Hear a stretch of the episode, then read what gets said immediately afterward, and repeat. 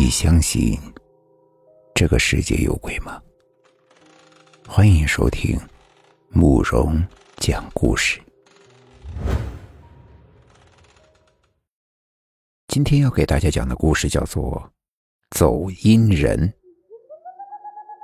这事儿是来城里打工的表哥讲给我的。据说在他们村呀，是人人皆知。村里张伯的老娘死了，而且。已经死了整整两天。老娘七十多岁，无病而终，在农村叫做善终。张伯虽然难过，可也只能为他娘安排后事。村子里的婶子大娘过来给老人穿上寿衣，按照老理儿啊，在家停灵三天，然后就应该出殡了。要说夜晚守灵熬三天，那谁也顶不住。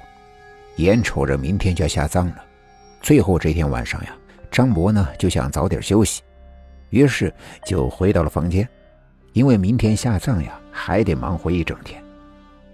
哎，媳妇儿呀，咱娘呀，明天就要下葬了，想想有没有什么落下的？哎呀，你都念叨好几遍了，放心吧。张博又在心里盘算了一遍明天出殡的事宜。确定没有疏忽后，张博也就准备上床睡觉了。可就在这时，却听到院子里响起了一阵哒哒的声音，紧接着又是咣当的一声门响。是不是进来人了？那声音是从院子里传来的，可家里除了老两口也没别人。媳妇儿，我出去看看。难道是进来人了？张博一时间就有些发懵，于是他穿上鞋就准备出去看看。可他刚出门，门外的场景就让他的头发都立了起来。发出声响的正是自己家的厨房，而此时锅台前正站着一个人影。那身影他太熟悉了，正是自己已经死去了两天的老娘。是，是娘。张博的媳妇跟在后面也出来了，眼前的场景吓得他顿时就惊呼了起来：“娘在吃东西！”啊！可娘她，咱娘，咱娘是不是又活过来了？怎怎么可能？看着眼前这诡异的一幕，张博就感觉。自己的脑袋都不够用了，这到底是怎么回事？好半天，两个人是终于反应了过来。不管怎么样，娘回来了就好。娘，你怎么？可冲到了门口，张博的一句话又卡在了喉咙里，怎么也不敢上前了。我又活了，快点做饭，我饿了。最后还是他老娘先开的口，把那怪异的氛围给缓和了。哎呀，饿死我了！张博注意到，他娘此时面色红润，气息均匀，就连饭量都变大了，确实是活过来了。娘，这是怎么回事啊？再晚一步，明天您就下葬了。哎。还能怎么回事那些阴差抓错人了呗。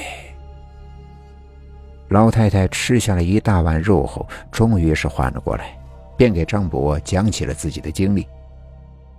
他说：“他就跟做了一个梦一样，睡着后被人用铁链子给锁住了。锁住他的人是又高又瘦。”也看不清面孔，他只能够浑浑噩噩的跟着走。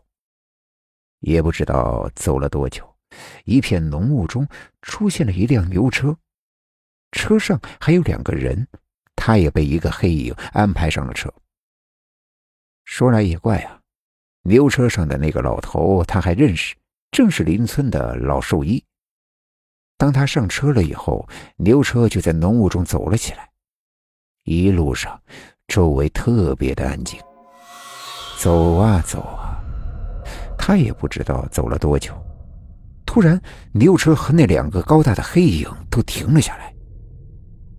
他隐约的听到那两个黑影叽叽咕咕的说什么“抓错了，回去后会很麻烦”之类的。还没等他明白什么意思，肩头一重，一个黑影就把手搭在了他的肩膀上，接着身体一飘，他就被甩了出来。那两个人也不再理他，带着牛车很快就消失在了浓雾之中。接着就是一阵眩晕，他再睁开眼就已经在家里了。这时他才发现自己穿着寿衣，正躺在了木板上。看着面前自己的牌位，他是什么都明白了。老太太讲到这儿呀，又咬了一大口馒头，居然笑了起来。嘿，他们抓错了，抓错了。也不知道是经历过生死变了性格，还是怎么样，张博总感觉他娘跟以前不太一样了。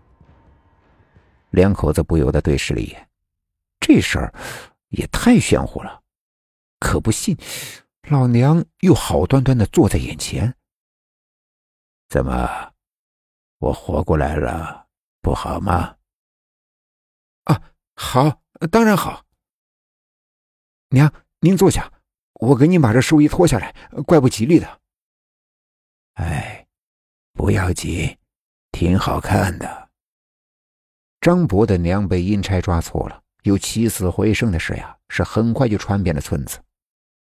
哎，你娘呀，说的没错，邻村那个老兽医前两天呀是真的死了。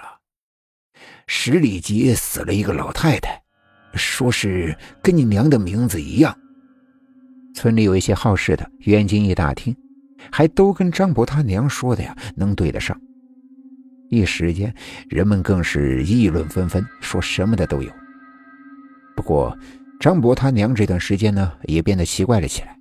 身子骨虽然比以前结实了很多，可他白天从不出门，一到晚上那就来了精神，经常大晚上的上山溜达。张伯偶尔也会跟着过去看看。倒是没发现老太太有什么异常，就是出去转悠转悠。这样的日子又过了两年多。一次，张博晚上又偷偷的跟着老娘进了山，不过这次却被老太太给发现了。过来吧。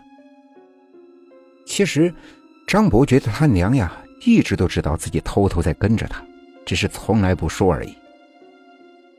娘，我就是担心您出事儿。我知道，娘知道你们孝顺，不过呀，娘就要走了。娘，你说啥呀？今天晚上就得走，到日子了，他们呀来接我了。张博怎么也没想到，自己的娘会突然说出这种话。走吧。回去吧。看着他娘那孤寂的背影，张博的心顿时慌了起来。老太太说的没错，当天晚上睡着后，他就咽了气。老太太这次是自己穿上的寿衣，走的时候嘴角还挂着笑。咱娘，娘走得很安详，咱们都不哭。老太太走之前总是说：“生死都是注定的，人呐，安然接受就好。”出殡那天，周围村的不少人都过来看呢。人们对这老太太的传奇经历啊，还是很好奇的。